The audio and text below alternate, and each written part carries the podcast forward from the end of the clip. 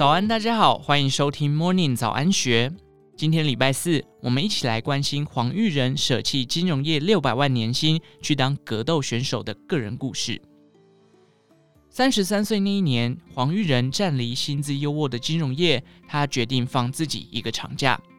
当旅程抵达巴西时，到向往已久的知名道馆练习格斗，人生因此意外转了个大弯。他意识到自己深深爱着这项运动，不想再从事金融业了。他说：“在巴西，我很喜欢他们的生活方式，明了人生原来可以有不同的选择。”他选择活在当下，尽管不被父母认可，还被离婚，他却没有后悔。他引述纽约企业家的话：“做你自己喜欢的事情，该来的就会来。”黄玉仁是家中长孙。从小他就背负着家族的期待，他也真的做到了。台北大学气管系毕业后，进入金融业当业务，认真积极的他从月薪三万五的基层员工做起，他的收入很快就突破了两百万元。二零零八年金融海啸后达到高峰。他解释，公司的主力产品是债券型产品，那段时间卖翻了，年收入破六百万。黄日仁会赚也会花。所以几乎没存到钱。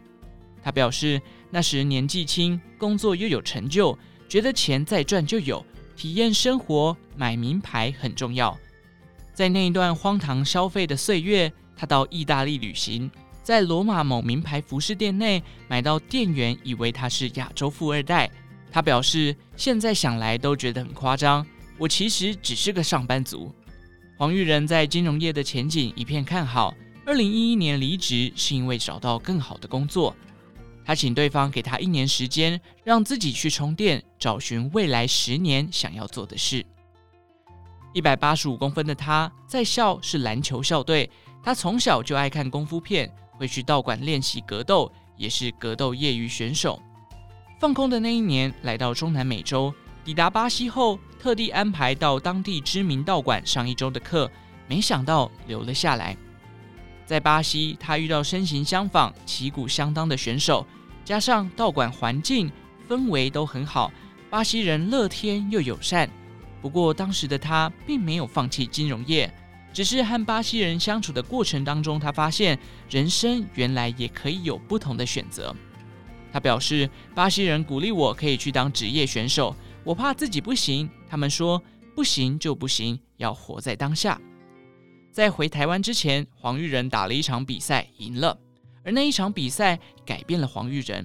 虽然冠军的奖金只有七千元，却增加他的自信。他笑道：“二零一二年一整年的收入就是那七千元。”第二年，他的收入爆发性成长，一年赚了快十万元。他自我解嘲：就在那一年，太太不想要一个只会打拳的先生，选择离婚。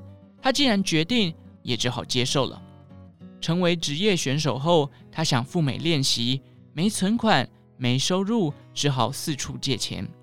二零一三年是人生最低潮的一段时间，他坦言自己一度萌生退役。他表示，亲情、婚姻都有问题。那段时间，我经常边开车边哭，情绪无法承受这么大的压力。但我就是不服输，我问老天爷：“你还想要怎么整我？”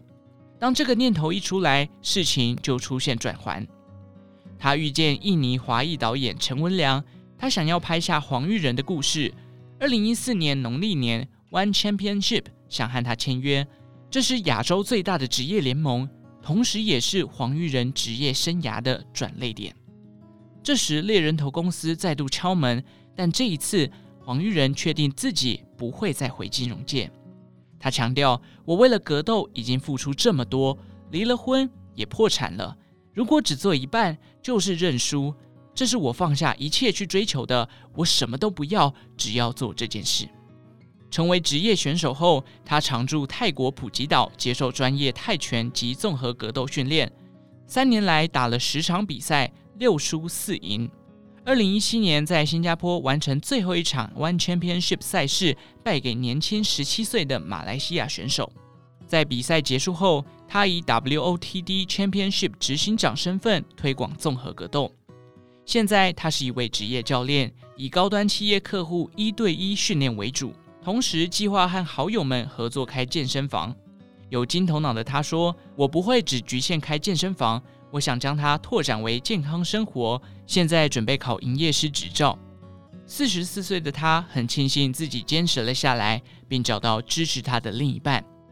他笑道：“现在的我也没有什么厉害的成就，但是我没有愧对我自己。”